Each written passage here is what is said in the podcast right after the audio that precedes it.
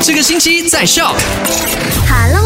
是 Alina，来到了星期二。那今天呢，一样是要回顾一下昨天五点的麦快很准聊过的三件实时消息。第一件事情呢，就带你科普到了确诊患者在隔离结束以后通常会问的问题。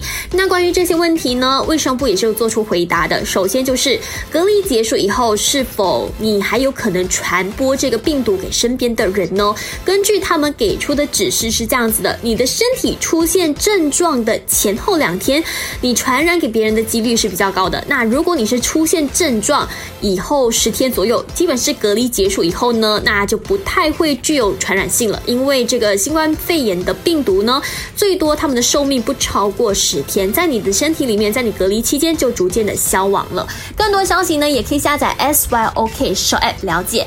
那第二件麦快很准呢，就跟你聊到了卫生部通常会用这组电话号码零三二七零三三零零零联络居家隔离的人，他们有澄清哦，这不是诈骗电话。所以呢，如果你的手机收到了零三二七零三三零零零给你发信息或者打电话的话，最好不要 in 哦，照他们的指示去做，因为可能他们需要有你的配合才能够进行下一步的工作。最后一件卖快很准带你关心到了当日的确诊病例的情况，希望今天呢一样是有好消息，数据呢可以再度的下降的。